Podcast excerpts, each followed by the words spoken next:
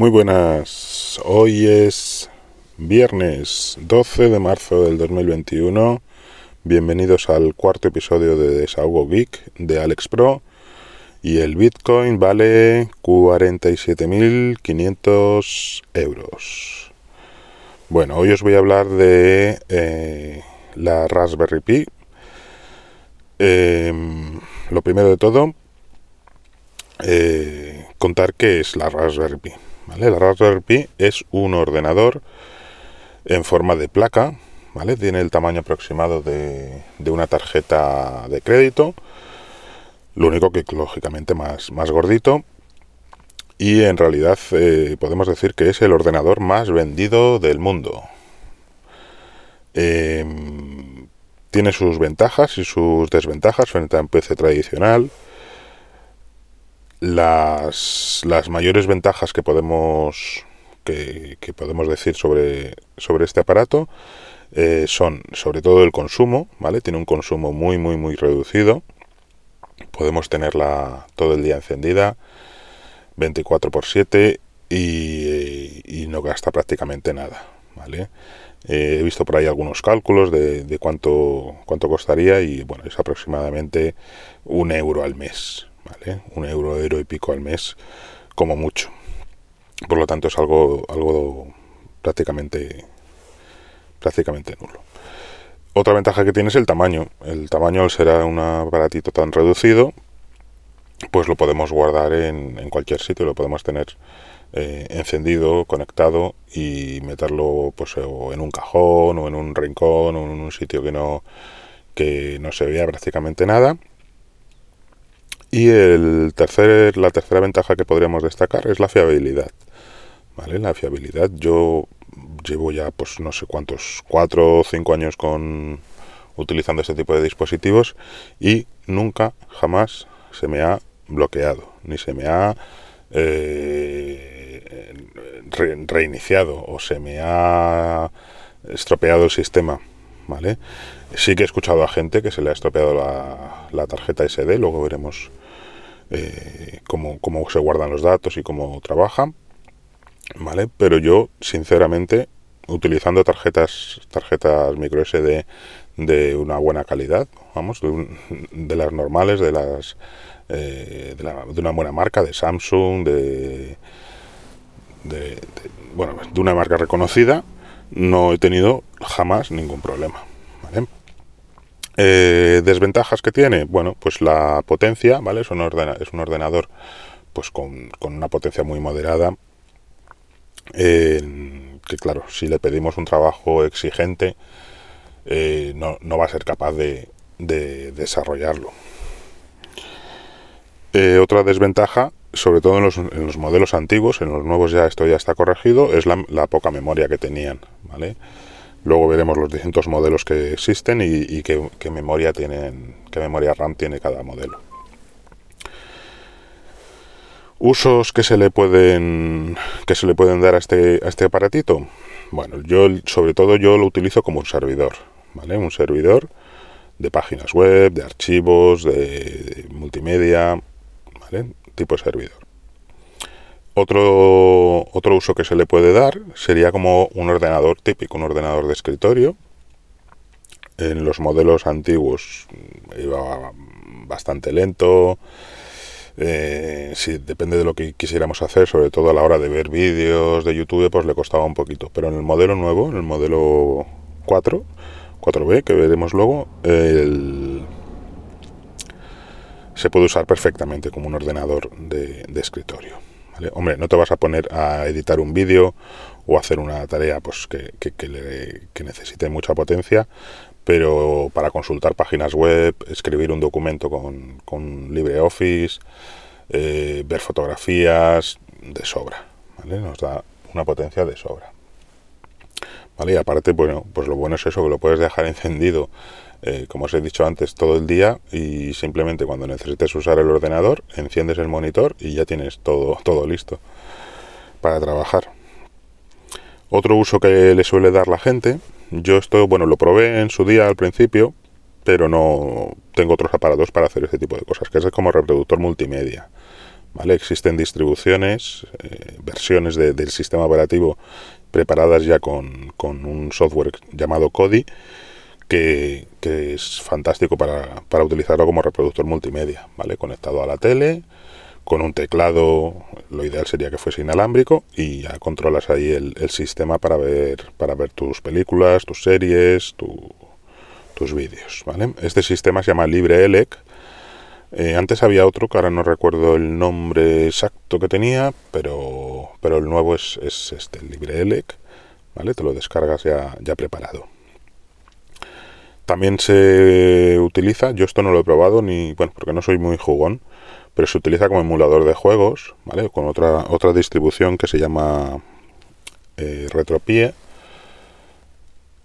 hay otras, Laca me parece que es otra que existe también, pero bueno, la más conocida de todas es Retropie y, de, funcionaría eso como un emulador de juegos retro que, pese a la poca potencia que tiene este aparatito, para este tipo de cosas trabaja muy bien. Eh, versiones que han, que han habido de, de la Raspberry Pi. Bueno, os voy a, os voy a ir enumerando las, en, las que fueron saliendo cronológicamente. Eh, la primera que salió fue la versión 1, ¿vale? Modelo A, que salió en el año 2012 a un precio de unos 40 euros. El precio es una de las cosas buenas que tiene esto, es que se ha ido manteniendo a lo largo de los años. Las nuevas versiones que han ido saliendo, que han ido mejorando, aumentando la memoria RAM, aumentando la potencia, pues el precio pues, se ha mantenido estable, ¿vale? Entonces eso salió por un precio aproximado de 40 euros y tenía una memoria RAM de 256 megabytes, ¿vale? Muy poquito, ¿vale? Comparado con los con los modelos más recientes. El siguiente modelo que nació, que salió en el mismo año, en el 2012, eh, fue también el modelo, la versión 1, modelo B, que el modelo B es la, el tamaño estándar que, conocemos todos. Si habéis visto alguna foto de una Raspberry Pi, pues el, el factor de tamaño que tiene, ¿vale? Es el, modelo B, es el normal. El A es un poquito más, más grande que el, que hemos visto antes y el B es el que estamos acostumbrados a él, ¿vale? En este modelo B de la versión 1 aumentaron ya la, memoria RAM al doble, ¿vale? Son ya 512 de, megas. Posteriormente, eh, no sé en qué año fue esto, pero bueno, supongo que sería el año siguiente o así, salió el, la, de la misma versión, de la versión 1, el modelo B ¿vale? Que ya incluía cuatro puertos USB, que se ha mantenido hasta la fecha, hasta el último modelo sigue teniendo cuatro puertos USB, el primero tenía solo dos puertos. Y también incorporaban ya el tamaño de la tarjeta en versión micro SD. Las anteriores eran SD normal y en esta ya utilizábamos, utilizaba micro SD. El siguiente modelo ya es la versión 2, ¿vale? Salió, salió en el año 2014, También en, modelo B, es decir, en el factor de forma normal. Y ya incorporaba un gigabyte de RAM. Aumentaron otra vez, duplicaron otra vez la memoria RAM hasta un giga. Que un giga se ha ido manteniendo durante bastante tiempo, como, veremos ahora. Em, esta fue la primera que compré yo. Es decir, si salió en el 2014, pues yo creo que la compré ese mismo año, 2014 o 2015. ¿vale? Fue la primera que yo compré y la sigo manteniendo, aunque ahora mismo, como luego os explicaré, la tengo sin usar. Eh, la siguiente que salió fue ya el modelo 3B en el 2016 esta también, también la compré y la tengo, la tengo en uso desde, desde que la compré. Ha estado 24/7 funcionando, ya os digo, y sin ningún tipo de problema. En 2016, eh, un giga de RAM seguía, seguía, teniendo y la novedad que tenía respecto a la, a la 2B, a la anterior, es que eh, incorporaba ya conectividad Wi-Fi y conectividad Bluetooth dentro de la propia tarjeta. En el modelo anterior necesitábamos un adaptador para, para un pinchito para ponerle para poder conectar por wifi, pero en este ya viene incorporado en la propia placa. La siguiente fue el modelo 3B Plus, en dos años más tarde, en el 2018, eh, que incorporaba ya, eh, si no recuerdo mal, el Wi-Fi de 5 GHz, ¿vale? La anterior era solo de 2,4 GHz, en esta ya era de 5 GHz y aumentaron también la velocidad del puerto de red, del puerto de Ethernet, hasta los 300 megabits por segundo.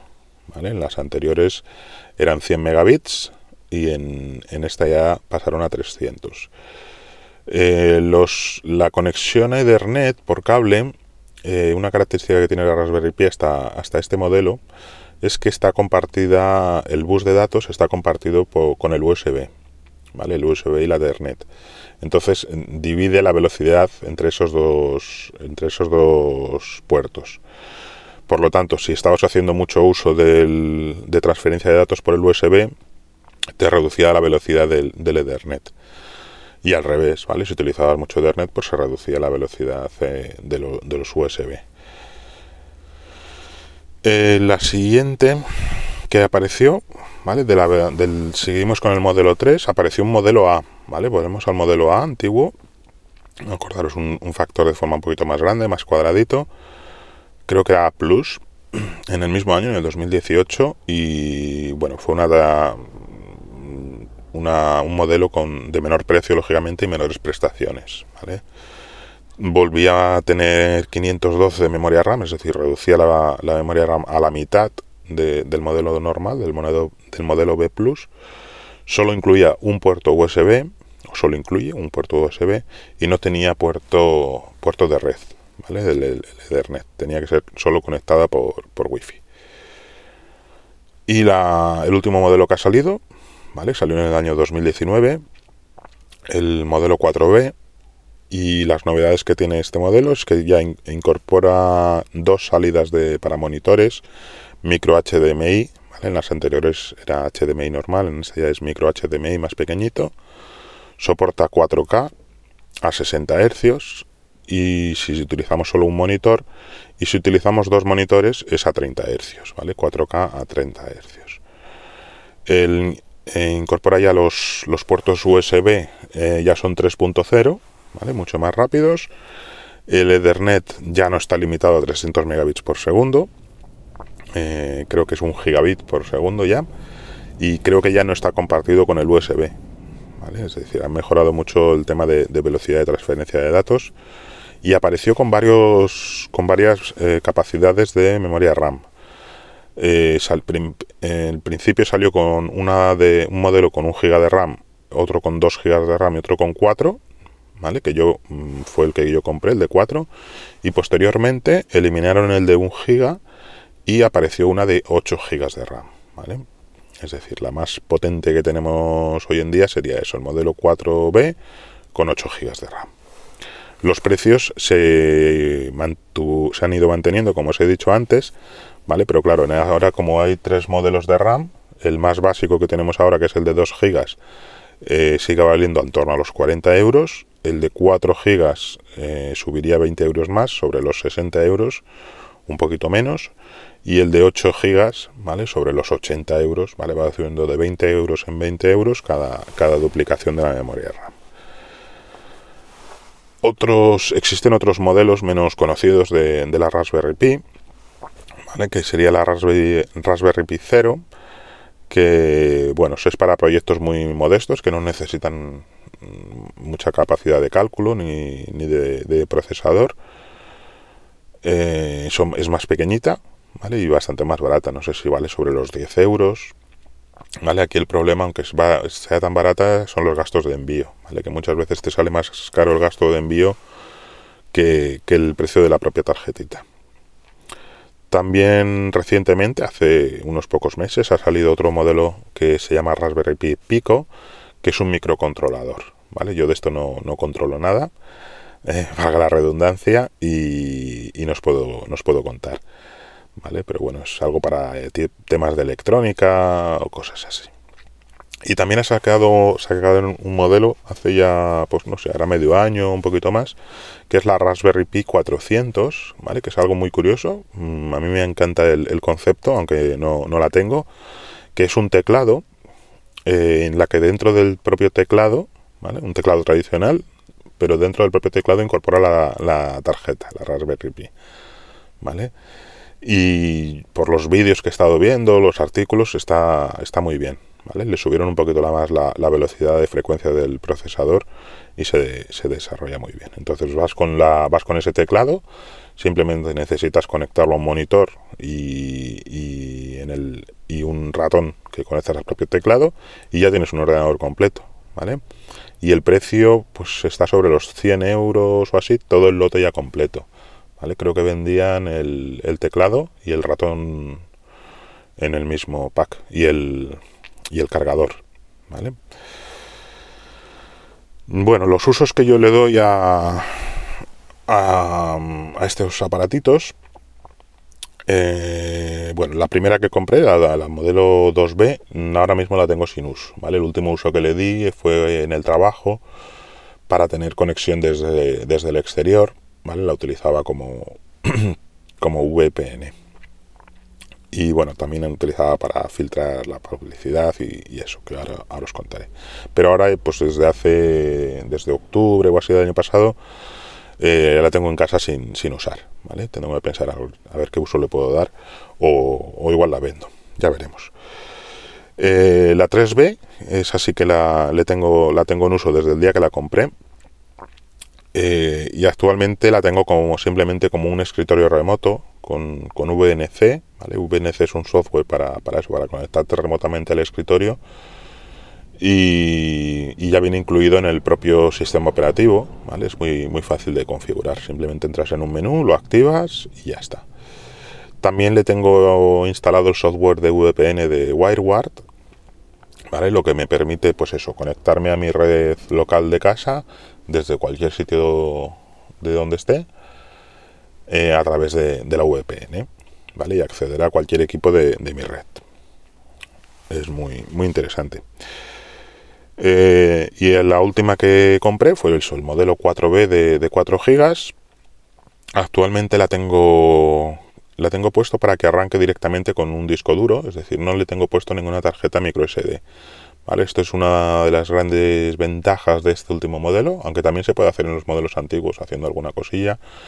Pero en esta 4B, eh, simplemente si tú lo tienes con micro, con micro SD y, tienes y actualizas el software, ¿vale? Con un apt update y un apt upgrade, em, se te instala el último la última BIOS, o sea, no es la BIOS, es el, bueno, el último kernel o el último, la última versión de, del arranque y ya la puedes eh, arrancar directamente con un disco duro. ¿vale? Actualmente el disco que tengo es un, un Western Digital de 2,5 pulgadas conectado, autoalimentado, o sea, eh, alimentado directamente por el puerto USB y, va mucho más rápido que con la tarjeta micro SD.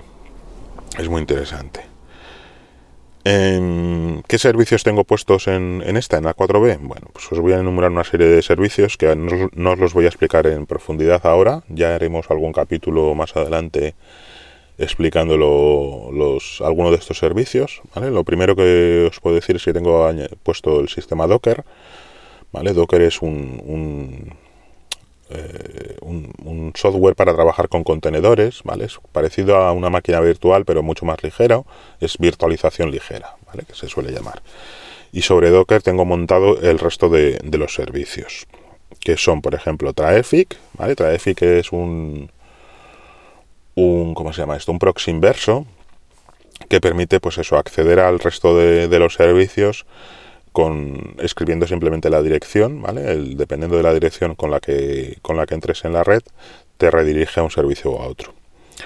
También tengo Portainer, ¿vale? Portainer es para manejar los contenedores de Docker, eh, crear eh, las imágenes, crear crear nuevos contenedores, aunque eso lo suelo hacer por línea de comandos, pero también se podría hacer por, por Portainer de forma gráfica también tengo Firefly 3, ¿vale? Firefly 3 es un software de control de, bueno, de, las finanzas. Apuntas los gastos, los ingresos y te hace un resumen de, cómo va tu economía, ¿vale? Si os interesa esto del Firefly, yo, es, un software muy chulo, ¿vale? Y, ha hecho, atareado, ha hecho recientemente, hace cuatro o cinco días, un capítulo en su podcast, ¿vale? El podcast de, de Atareado que habla sobre, sobre este software. ¿vale? Yo lo llevo ya usando muchos años, bueno, muchos años, mm, no sé, un par de, un par de años, eh, un poquito más, y es eh, las gráficas que te, que te da de, de, tu, de tu economía están, están muy chulas. También le tengo eh, puesto el software de Pihole, Pihole. esto es bueno para bloquear publicidad y evitar el, el, rastreo ¿no? de, los distintos aparatos eh, que se conectan a la red. ¿Vale? Ya sabes, bueno, pues cuando estás navegando con el móvil o con el ordenador, viendo páginas web, pues te van, van saliendo las cookies, te van rastreando y tal, pues con Pijol se bloquea todo esto y los anuncios publicitarios. Eh, también tengo un servidor Plex, ¿vale? Donde le tengo conectada pues otro otro disco duro que tengo en casa, un disco duro en red, donde tengo todas las, películas, las series, etcétera. Y, el servidor Plex pues me permite ver esa, esas películas o esas series eh, desde cualquier sitio. Y además, bueno, pues lleva el control de los capítulos que ya has visto, de lo que te queda por ver, etcétera. Muy chulo. Eh, también tengo eh, un servidor de calibre web, ¿vale? Calibre web es para eh, ver, o sea, como un almacén de, libros, ¿vale? Cada, cada, libro que tengo lo añado a calibre web y lo mismo, lo puedo, lo puedo consultar, lo puedo descargar desde cualquier sitio. Nextcloud, ¿vale? Es, es, Nextcloud sí que merece un capítulo aparte porque es, es, es un software fantástico, ¿vale? Nextcloud es tu propia nube, es tu, tu, propio Google Drive, tu propio tu propia agenda, tu propio calendario, tu propia gestor de tareas. Ahí le tengo, tengo mi vida metida, metida ahí en Xcloud, ¿vale? en lugar de utilizar servicios externos. También tengo un, bueno, un blog para pruebas de WordPress, eh, que bueno, eso lo tengo como, como privado, no, no, no es acceso público y para este lo instalé principalmente para utilizarlo como servidor web, para hacer mis pruebas y tal. En lugar de, instalar un servidor web eh, de la forma típica, con Apache, PHP y tal, pues, pues me instalé este, esta, esta imagen en, Docker y lo utilizo eso como, como servidor web de pruebas. ¿vale? Aparte de tener el WordPress ahí instalado, pues le puedo, le puedo añadir cualquier archivo PHP, cualquier archivo HTML, eh, eh, el monitoreo, eh, software de, monitoreo, ¿vale? De monitor, no me sale la palabra. Software de monitoreo de, la propia Raspberry Pi. Cositas así que voy probando y lo puedo utilizar con, ese, con ese Docker. También le tengo instalado VNC para escritorio remoto, ¿vale? Ya tenía el escritorio remoto de del modelo del modelo 3 3B, pero en la 4 pues lógicamente va mucho más suelto, ¿vale? Es decir, es como un como tener un ordenador encendido siempre al que puedes acceder desde cualquier parte, Yo a veces pues mm, me gusta descargar algún archivo de Telegram o cosas así, pues en lugar de descargarlo en el móvil y luego pasarlo a un disco duro, etcétera, directamente me conecto al, al, escritorio remoto, abro allí Telegram y hago allí las descargas directamente y ya las tengo Mm, allí disponibles para, para, utilizarlas. Y luego tengo algunos scripts dentro, dentro de la Raspberry Pi que, he hecho yo para hacer backups. ¿vale? Hago backups de, de las carpetas de, de, los diferentes servicios de Docker y bueno, de, archivos que, que me interesa tener a resguardo. ¿vale? Los hago, hago backups en la nube con, con Rclone eh, y eso se ejecuta ¿vale? mediante cron. Si todo esto te suena chino, pues no te preocupes que, es muy sencillo, ¿vale? Luego os daré, os daré la dirección de mi blog en la que tengo explicado muchas de estas cosas, Las tengo las tengo allí publicadas para en principio las escribía para tener yo una base allí para mí mismo, pero pero veo que mucha gente lo aprovecha por el, por el ritmo de visitas que tiene el blog, ¿vale? Se, lo aprovecha mucha gente para para bueno, para aprender o para, para hacer sus cositas.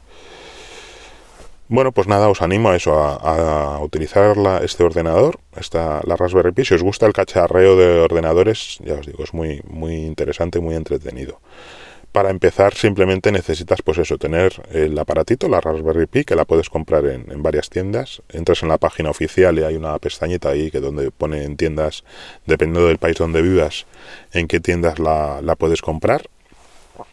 Eh, necesitas una tarjeta micro SD, ¿vale? En principio, bueno, ya os digo que esto es opcional, eh, o sea, opcional, la primera vez la necesitas, ¿vale? Por lo menos para, para actualizarla y una vez que ya la tengas actualizada te puedes, puedes utilizar esa tarjeta para otra cosa porque la puedes eh, hacer funcionar con un, con un disco duro externo. Necesitas un cargador, ¿vale? Un cargador de 5,1 voltios a 3 amperios mínimo y luego opcionalmente le puedes conectar un teclado, el monitor, el ratón, eh, si la quieres conectar por cable, el cable de red, pero todo eso es opcional, ¿vale? Podrías utilizarla eh, de forma que se llama headless, sin, monitor, sin teclado, y conectarte a ella desde otro ordenador, ¿vale? Yo es así como la tengo, ¿vale? Yo no le tengo conectado ningún monitor, ningún teclado ni nada, y la manejo desde, pues eso, desde otro ordenador, desde mi ordenador eh, normal, mi portátil, o desde el móvil o desde la tablet, ¿vale? La, utilizo. Eh, para funcionar de esta forma, ¿vale? normalmente, claro, dices, la primera vez necesitaré conectar los monitores y un teclado al menos para, configurar el, acceso SSH, eh, la conexión Wi-Fi, etcétera. Bueno, pues no hace falta. Todo eso también lo tengo explicado en mi blog, ¿vale? Cómo utilizarla sin, necesidad de, teclado, monitor, etcétera. Em, para, para que funcione, pues eso, necesita un sistema operativo y en principio, claro, lo, que está pensado para que el sistema operativo, ya os digo, funcione desde una tarjeta micro SD que le conectas, aunque como os he dicho, ahora ya se puede utilizar desde un disco duro y ese sistema operativo lo descargas desde la propia página web de Raspberry Pi, ¿vale? que es raspberrypi.org. Hay un apartado arriba que pone software, me parece, y el sistema operativo oficial de la Raspberry Pi ahora se llama Raspberry Pi OS. Antes era Raspbian, ¿vale? El nombre que tenía, aunque es lo mismo, ¿vale? Ya os digo, el, nombre, el nombre que tiene actualmente es Raspberry Pi OS. Y vienen tres versiones. Está la versión de escritorio, la versión desktop, con software recomendado, ¿vale? Que es la que ocupa más, la que tiene ya instalado el, todo el software que, que pueda necesitar y mucho más. Luego está la versión desktop, simplemente la versión de escritorio sin ese software recomendado, que para empezar yo os recomiendo cualquiera de estas dos primeras, o la desktop con, software recomendado o la desktop normal, y le instalas luego tus, los programas que necesites, ¿vale? que es muy sencillo instalarlo. Y luego está la versión Lite, que esta ya es sin escritorio, ¿vale? Para, para manejarla mediante la terminal simplemente. Para servidores es la ideal. Yo estoy utilizando la desktop, ¿vale? Pese a que me, manejo bastante bien con la consola, pues como yo quería tener el, escritorio virtual, pues utilizo la versión desktop. Luego también eh, está la versión, eh, puedes instalar Ubuntu, ¿vale? Ubuntu tiene su propia versión para la Raspberry Pi. Desde la propia página web de raspberrypi.org puedes acceder a la versión de Ubuntu y está en los dos, también en las dos versiones, con escritorio y en modo servidor. Eh, pues eso, simplemente descargas la imagen, la quemas en una, en una tarjeta micro SD con un software, con, unos, con un programa que se llama Raspberry Pi Imager, que también te viene en la propia página web de Raspberry Pi. Eh, tienen, tienen este software para descargar, que es muy sencillo de utilizar y muy chulo, Raspberry Pi Imager. Eh, puedes utilizar otros programas para quemarlo en la tarjeta SD, sin ningún problema. Está Etcher, ¿vale? Valena Etcher que también es muy, muy sencillito, pero bueno, si ya tiene Raspberry su propio sistema, eh, yo creo que es el más, el más fácil. Una vez que ya tienes quemada la tarjeta, la insertas en la, en la Raspberry Pi, le conectas los cables y ya está. Y arrancar el, eh, el sistema. Y la primera vez que lo arrancas tarda un poquito más porque tiene que hacer algunas configuraciones y microinstalaciones y tal. Pero luego ya las siguientes veces que arranca, arranca muy rápido. ¿vale? En, 20 segundos, 30 segundos eh, la tienes funcionando. Eh, y ya os digo, si no la apagáis, porque no, no vale la pena apagarla, apagarla, eh, la tenéis allí siempre encendida y, con encender el, el, monitor ya la tendrías. Bueno, la dirección de mi blog, que como os he dicho, ahí tengo publicados un montón de artículos de, sobre la Raspberry Pi. Creo que son 19 artículos ahora mismo sobre la Raspberry Pi, cómo utilizarla sin monitor, cómo instalar diferentes softwares. Eh, lo que no tengo publicado todavía es, eh, son, sí tengo puesto cómo instalar Docker, me parece, pero no los diferentes servicios que tengo con Docker, ¿vale? Porque yo antes los tenía de forma normal pero ahora los he pasado todo a Docker, que eso tengo pendiente de, escribirlo. Bueno, por la dirección del blog es alexpro.sites o sites con y .net. ¿Vale? Os lo repito, aunque podéis tirar para atrás para volver a escuchar. Es alex con x pro, alexpro.sites con y .net. ¿Vale? Ahí ya os digo, en la parte de arriba tenéis un, menú que pone Raspberry Pi, le pincháis allí y ahí tenéis todos los artículos sobre la, sobre la Raspberry Pi. Y si queréis leer el resto de artículos, ¿vale? Creo que en total hay unos 30, entre 30 y 35 artículos escritos en total, pues allí me podéis, me podéis leer. En las notas del programa os pondré el enlace al blog también. Pues nada más. Eh, no sé cuánto hemos grabado hoy. Uy, 30 minutos, cada día me alargo más. Bueno, un saludo. Eh, hoy es viernes, como os he dicho antes, así que viene el fin de semana en la que no creo que grabe. A no ser que sea cuando saque al perro, si se me ocurre alguna cosa que os pueda contar y tal, os grabaré algún capítulo y si no, pues ya hasta el lunes, ¿vale? Venga, que tengáis un buen fin de semana, disfrutad y tened mucho cuidado y, y a seguir. Venga, un beso y un abrazo. Chao. Adiós.